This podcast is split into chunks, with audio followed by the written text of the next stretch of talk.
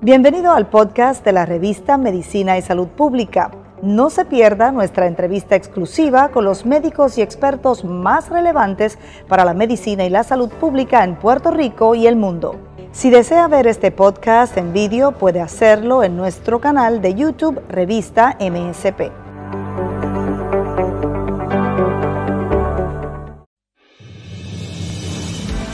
Bajo observación, la variante Delta detectada en Puerto Rico. Prominente científico no espera una reversión en el adelanto logrado hasta ahora en la isla. Sin embargo, insiste en que hay que continuar con la vacunación.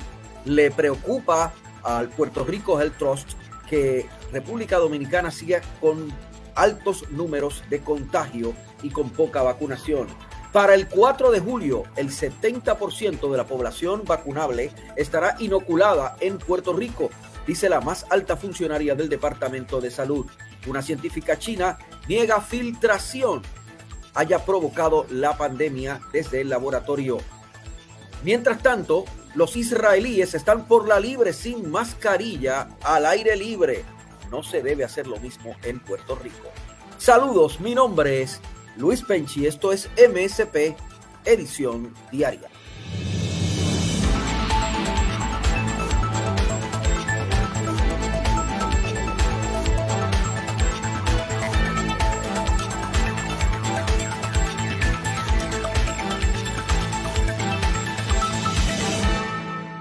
La principal oficial médico del Departamento de Salud de Puerto Rico, también directora del programa estatal de vacunación de la isla en torno al COVID-19, la doctora Iris Cardona, dijo en las últimas horas que Puerto Rico alcanzará el 4 de julio el 70% de eh, la gente vacunable logrará la inoculación, lo que nos pondrá prácticamente ya en la situación de inmunidad de rebaño. Esto dijo la doctora Iris Cardona. Se han administrado sobre 3.2 millones de dosis de vacuna contra COVID-19 en Puerto Rico. Se ha logrado vacunar completamente con la serie completa de vacunas al 47% de toda la población de Puerto Rico y esto incluye eh, personas jóvenes menores de 12 años que a las cuales no podemos alcanzar porque no tenemos una vacuna todavía para ellas. No obstante, cuando hacemos lo, el mismo cálculo, eh, tomando en cuenta la población que yo puedo, o sea, mi meta es vacunar a toda la población eh, para la cual hay indicada una vacuna o autorizada una vacuna. Eso es 2.8 millones de habitantes en Puerto Rico y de ese de esa población hemos logrado vacunar completamente al 53% del de esa población hasta el día de ayer y hemos alcanzado, hay un por ciento que está en vías a completar la serie, al 66% de la población hábil para ser vacunada en Puerto Rico. Eso nos pone rumbo a, la meta del presidente de los Estados Unidos, eh, que dice que para el 4 de julio, se está cerquita, debemos haber llegado al 70% de la población hábil para ser vacunada eh, con por lo menos una, una de las dosis de la sed. Confirman el primer caso de la variante Delta del COVID-19 en una niña de cuatro años en Puerto Rico. Es de mayor transmisión que la que hasta ahora estaban circulando y ha causado repunte en distintas partes del mundo. Es una muestra tomada a una niña de cuatro años recolectada en un laboratorio puertorriqueño. Confirmó la llegada a la isla de la variante, eh, designada como Delta por la Organización Mundial de la Salud, que ya se ha detectado en 75 países del planeta. Marcos López Casillas, gerente de investigación del Fideicomiso de Salud Pública de Puerto Rico, advirtió que la información trascendió en un sistema de datos que recopila información a nivel mundial de todas las variantes del coronavirus detectadas, además de los virus de influenza. Y precisamente de este Fideicomiso tenemos a su director ejecutivo, el doctor José Rodríguez Orengo, para hablarnos sobre esta variante y cuán preocupados tenemos que estar en, la isla. Saludos, doctor. Gracias por estar en Medicina y Salud Pública. Saludos, Penchi, y gracias nuevamente por la invitación. Bueno, ¿cuán alarmante es esto? Suena, suena feo, no suena feo. Bueno, lo, que ocurre, como bien sabemos ya, de que van a seguir surgiendo variantes en, en el mundo y esta en particular sale de el brote enorme que hubo en el país de, la India. Eh, ahora cuando estamos eh, con aperturas en prácticamente la mayoría del globo terráqueo, pues la transmisión de estas variantes va a ser mucho más rápido de lo que habíamos tenido anteriormente. Ya se ha visto en Inglaterra que aun cuando se tiene más del 45% de las personas vacunadas en su población, estamos viendo un aumento leve, pero un aumento en términos del contagio en, en ese país. Y es precisamente debido a esta variante Delta eh, que tú mencionaste, donde ya ha superado la que se tenía anteriormente, la que le llamamos la de Inglaterra, así que ya hemos visto de que la, parte de, del contagio se debe principalmente a esta variante de la India, la cual también eh, se ha observado en estudios de laboratorio que puede tener efectos en las personas vacunadas en términos de que puede escapar alguna de las vacunas que tenemos ya en, nuestro país, en Puerto Rico y en Estados Unidos. O sea que está más esparcida y, pues, está superando a la variante de Inglaterra y es más peligrosa en el sentido de que es más contagiosa e incluso más resistente a la vacuna. pues, pues sí, precisamente lo que estamos viendo es que eh, entonces es como lo, los corredores, ¿verdad? El que esté más fit para esa carrera es el que va a estar eh, ganando la misma. Y en estos momentos lo que estamos viendo es el fitness de esta variante. Y la variante de la India es mejor en estos momentos para nosotros en los países desarrollados donde tenemos eh, las vacunas y lo que todo tiene que indicar es que se está escapando de algunas de ellas. Esos estudios ya se están ah, realizando y tan pronto salgan a la luz pública, pues vamos a estar divulgando también esa información. Y si hay uno, eh, si hay un caso en Puerto Rico, es una niña, esta niña no debe ser un viajero frecuente, ¿verdad? Una niña de cuatro años y no debe ser una persona con mucha interacción social. Se contagió de, alguien, ¿verdad? Eh, y es posible, de alguien de la familia, y es posible no sé que haya más casos en el entorno familiar, doctor, ¿no es así? Sí, sí, eh, recordamos que todavía en Puerto Rico lamentablemente no tenemos un laboratorio de vigilancia para la variante. Esperamos que próximamente podamos tenerlo en este, en este verano, tener ya montado ese laboratorio de forma tal de que todas las muestras, las pocas muestras, esperamos que sean pocas muestras de aquí a allá, que estén no positivas, podemos rápidamente demostrar si, cuáles son los variantes que, tenemos en la isla.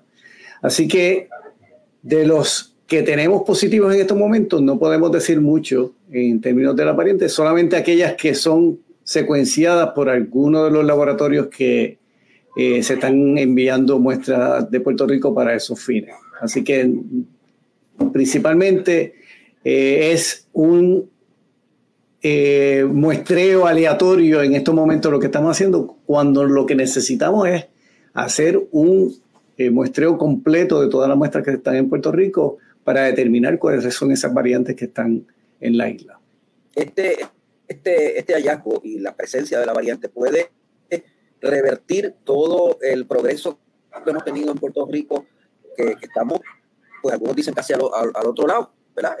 Este, casi como dicen en Yauco, al otro lado, eh, o, estamos tan, tan, tan avanzados en el, en el proceso de ir saliendo de la pandemia que está, que está ya no nos debe preocupar, en el sentido de que podamos revertirlo todo. Bueno, de revertirlo todo, yo no entiendo de que eso no, no, va a suceder. Lo que sí es que pudiéramos tener algún tipo de aumento, eh, como hemos visto en ocasiones anteriores. Eh, en los pasados semanas habíamos visto que había tenido una bajada en términos de los parámetros que todos seguimos en, en términos del COVID-19, particularmente el porcentaje de positividad, y hemos visto en esta última semana que se ha mantenido estable.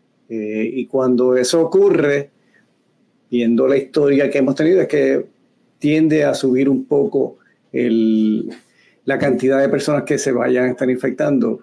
Tenemos que tener en cuenta que en junio vamos a estar yendo más a las playas, el 4 de julio se acerca por ahí, así que vamos a tener unas eh, fiestas familiares de amigos y que, como vimos el año pasado en la aglomeración brutal que tuvimos en, la, en las playas de Puerto Rico, si eso ocurre y tenemos una variante que pueda estar escapando alguna de las vacunas, eh, pudiéramos tener algún tipo de situación. Pero lo importante ahora, Benchi, es que la mayoría de las personas deberían estar vacunadas en Puerto Rico. No hay razón para que más del 70% de los puertorriqueños estén vacunados porque tenemos la vacuna, tenemos la necesidad para hacerlo, para poder evitar de que siga este contagio y, y le pedimos a todo el mundo de que, que no se haya vacunado, de que lo haga inmediatamente para protección no solamente de la persona, sino también de la comunidad en la cual él o ella está viviendo. Que parece que tenemos un problema con eso. Hay gente que no se quiere vacunar o que le ha dado menos importancia precisamente por todo el ambiente que hay de que estamos bien. ¿Verdad? Y entonces esto puede ser una alerta de que no, estamos tan seguros, hay que vacunarse. Hay, hay, que vacunarse. Definitivamente que necesitamos que la mayoría de los puertorriqueños tomen la decisión, como ya eh, más del 50% lo ha hecho, de que necesitamos llegar a esta inmunidad comunitaria de manera tal de que si alguien se infecta, no vaya a haber ese transporte de ese virus en la comunidad, sino que se pueda detener en un momento dado y utilizando ya las herramientas que tenemos en Puerto Rico del rastreo de contactos, podamos cerrar esa brecha y detener ese, ese impulso de ese virus en ese momento. Y, eh, doctor, ¿usted eh, recomendaría después de este, del hallazgo de esta variante eh, que se vuelvan a poner un poco más duras la, algunas de las medidas de precaución o usted mantendría la flexibilización actual que tenemos? Al, momento los números nos han indicado de que estamos manteniéndonos los niveles bastante bien. Eh, siguen bajando los números de personas que están eh, contagiándose, aun cuando el porcentaje de positividad está estable. Eh, no veo ninguna preocupación al momento. Tan pronto la veamos, como hemos hecho anteriormente, lo vamos a decir y claramente indicaremos de que es necesario el poder, el tener que volver a, a poner un poco más de restricciones, pero al momento entiendo de que no el nivel de positividad estamos por debajo del 2%. Estamos en 1%, 1.1, 1.08. Así que estamos bien. bueno, doctor, ¿hemos estado antes ahí o, es, la, primera Bueno, estuvimos cuando hicimos el lockdown en la vez pasada en marzo, en abril y mayo, estuvimos en menos del 1%, cerca de, de ocho semanas. En aquel momento entendíamos de que podíamos eh, ser la Nueva Zelanda del Caribe o de las Américas. Sin embargo, cuando hicimos la, apertura, ahí se, contagió mucha gente y definitivamente que de ahí en adelante lo que estábamos viendo eran subidas y bajadas de acuerdo a las eh, órdenes ejecutivas que teníamos. Ahora con la nueva variante que llegó, pero con los mismos números estables, eh, ¿podemos todavía aspirar a tener inmunidad de rebaño en agosto o hay que atrasarla? Yo espero que sí, yo espero tenerla en, en, agosto. Estamos cerca de... ¿Julio no? no para julio. Yo no creo, porque por lo menos lo último que estaba viendo en los números es que estamos eh, vacunando como un por ciento de, de, la población por día. Y tenemos que aumentar esa, esa cantidad. Si queremos llegar eh, a julio con la inmunidad tenemos que hacerlo mucho más rápido, porque nos faltarían como de 45 a 50 días eh, para llegar a la inmunidad si seguimos ese patrón de 1% por día. Claro, pero también yo supongo, esto no se lo he preguntado a nadie, pero se lo, quiero compartir con usted para que usted me confirme e, e, este dato. Yo supongo que eso tenía que ver, esa llegada a la inmunidad de rebaño tenía que ver con el ritmo de vacunación, que se mantuviera como hemos, lo hemos tenido, pero es que no lo estamos manteniendo. La impresión que tengo de la gente que está vacunando y los informes que tengo es que, ha, habido ocasiones en que se van a vacunar dos y tres personas. Sí. Que, que, hay un montón de vacunadores y un montón de gente preparada para que se vacune más. ¿Por qué? Porque entonces estamos, información que es correcta, objetiva. Estamos mejorando la gente ahí, ¿para qué no voy a vacunar? ¿Verdad? Y entonces, pues parece que, eh, que lo que quiero preguntar es, si no tenemos el ritmo que habíamos tenido hasta ahora, no vamos a llegar a, la, ¿verdad? a la inmunidad de rebaño cuando habíamos proyectado. La matemática es sencilla. Eh, al momento estamos a un 1% de vacunación por día. Eh, si baja ese a menos del 1%, pues definitivamente que vamos a necesitar más tiempo para llegar al número que todos deseamos. Vamos a llegar, pero más tarde. Más tarde, eso es correcto.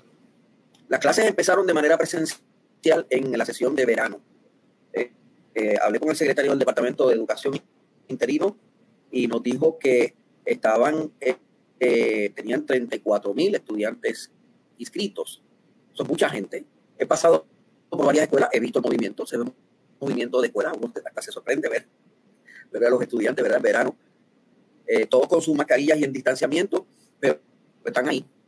Están ahí. Están haciendo vida social. Están haciendo vida. O sea, uno los nota en la, en la dinámica de lo regular de los estudiantes. ¿Eso no debe preocupar o no? o, eso todo está bien. Bueno, lo importante es que tengamos el mecanismo para encontrar rápidamente si hay un brote en las escuelas. Así que el Departamento de Salud debe ya tener el equipo adecuado. Ya lo, ha demostrado por más de un año de que, de que puede hacerlo. Así que es estar seguro de que si ocurre alguna situación en alguna escuela en particular, rápidamente tomar esa acción para determinar y atajar el que ese brote pueda continuar. Eh, va a depender entonces ahora ya no solamente de la parte del Departamento de Educación, sino que tiene que haber una coordinación estrecha entre ambos, entre el Departamento de Salud y el Departamento de, Educación. He visto ya por ahí bastante gente sin mascarilla en lugares públicos, ¿verdad? En lugares eh, abiertos al, al aire libre al aire libre, sí. Eh, sigo viendo la gente usando su mascarilla eh, en lugares cerrados, pero veo la tentación de la gente de quitarse la mascarilla. La recomendación debe seguir siendo usar la mascarilla. En sitios cerrados, eh, definitivamente que necesitamos utilizar la, mascarilla, evitar aglomeraciones. Todavía es importante el, si no estás vacunado, no deberías estar en, esas aglomeraciones. si estás vacunado, puedes tener un poco más de, ventaja, excepto de que nos aparezca una variante que pueda escapar eh, las vacunas. Pero al momento, eh, las eh, gestiones y las recomendaciones que ha hecho el Departamento de Salud y el CDC son las que se deben estar siguiendo. Así que si estás vacunado, particularmente tú tienes mucha mayor protección que aquel que no está vacunado. Por eso es que es tan importante, Penchi, el que las personas vayan y terminemos de una vez eh, con la parte de la vacunación comunitaria y que podamos entonces todos nosotros quitarnos las mascarillas en, prácticamente la mayoría de los sitios. Cuando lleguemos al, a la, inmunidad de rebaño, podremos hacerlo, podremos quitarnos la mascarilla. Yo espero que sea ya pronto en este año que tú me veas por ahí y me puedas reconocer. Yo, yo lo reconozco porque yo estoy viendo aquí, ¿verdad? Cara a cara sin mascarilla, pero es que obviamente el COVID no se transmite a través del Internet. sí, pero me, vas a ver por ahí con la mascarilla, así que puedo pasarte por el lado. yo, lo sé, yo lo sé. Ya, yo lo he visto así, lo he visto hasta en televisión con la mascarilla. Pues. lo hemos visto en el Canal 6 y en otros lugares y lo, hemos visto cerca de Radio Isla. Eh, doctor, eh, ¿sabemos ya el número correcto, exacto de gente que se ha contagiado aunque se vacunó? Ese número, teníamos eh, reunión esta tarde del grupo de la coalición científica. Entiendo de que se va a estar dando esa información a, nuestro equipo, así que tan pronto tengamos la información también la, daremos público porque es la transparencia de información lo, que hace que todo el mundo esté más tranquilo.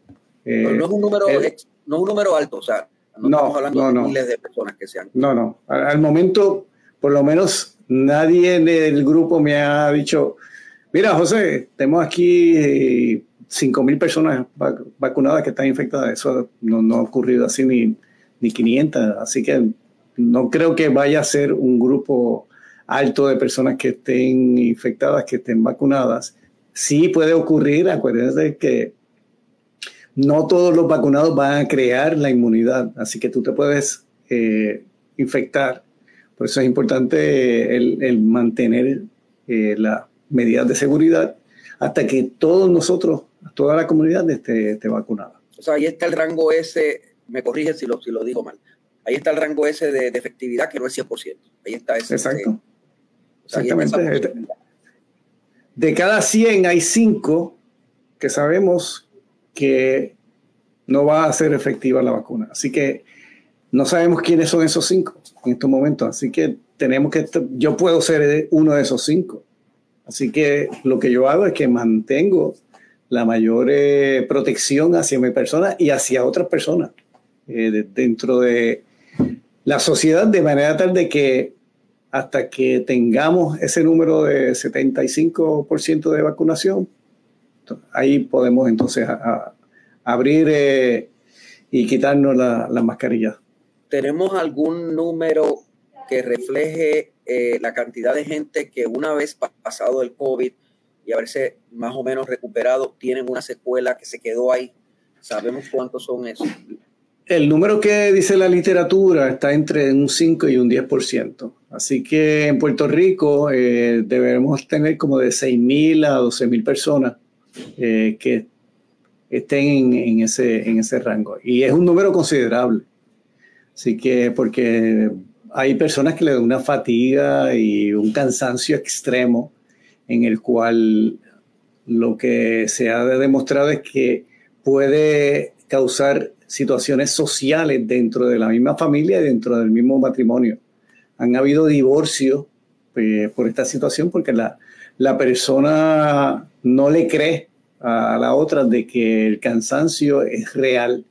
Eh, y eso ha ocurrido en, Estados Unidos, ha ocurrido eh, y estado, ha estado publicado y tenemos que estar conscientes de que en estos momentos no hay expertos de médicos que den tratamiento post-COVID. Así que todos estamos aprendiendo qué es lo que está ocurriendo en estos momentos con relación a qué es lo que ocurre después que te da el COVID. Y esa fatiga y ese cansancio que está como secuela en algunos, algunos casos se va a quedar. O sea, esa persona va a tener que vivir con eso o, se va a poder superar. Pues no sabemos. Al, momento no, no, sabemos. Este, hay personas que, que continúan con, con, la situación hay otros que mejoran. Han habido atletas, Penchi, que no les dio síntomas, estuvieron eh, con el COVID, no le dio síntomas y luego de un tiempo no pueden ni subir escaleras. Bueno, hay, sí, hay, atletas que se han descualificado para las Olimpiadas y para otros eventos regionales. O sea que esto está, estamos todavía aprendiendo de esto seguimos aprendiendo de la situación de COVID y ahora lo que nos va a tocar es eh, la secuela del COVID y tenemos que acordarnos. Eh, aquí estamos en un 45-50% de vacunación completa, pero en la República Dominicana, donde estamos en completo eh, transporte de compañeros hermanos dominicanos y puertorriqueños que van allá y regresan, eh, la cantidad de personas vacunadas ahí es bien limitada. Así que tenemos que estar bien pendientes también a... Eso, es peligroso para nosotros, no nos podemos sentir seguros, aunque tengamos casi la inmunidad de rebaño, con un país que al lado de nosotros no, no tiene y parece que no va a tener por buen tiempo la inmunidad de rebaño.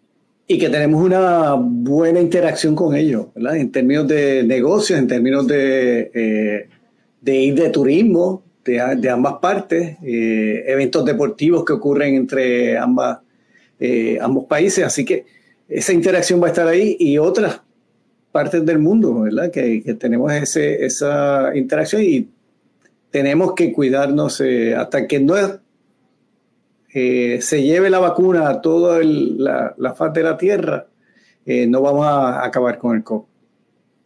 Gracias, doctor. Gracias por estar con nosotros. Hasta luego. José Rodríguez Orengo, el director ejecutivo del Puerto Rico Public Health Trust. Esto es MSP, Medicina y Salud Pública. Cubrimos la ciencia porque la ciencia es noticia.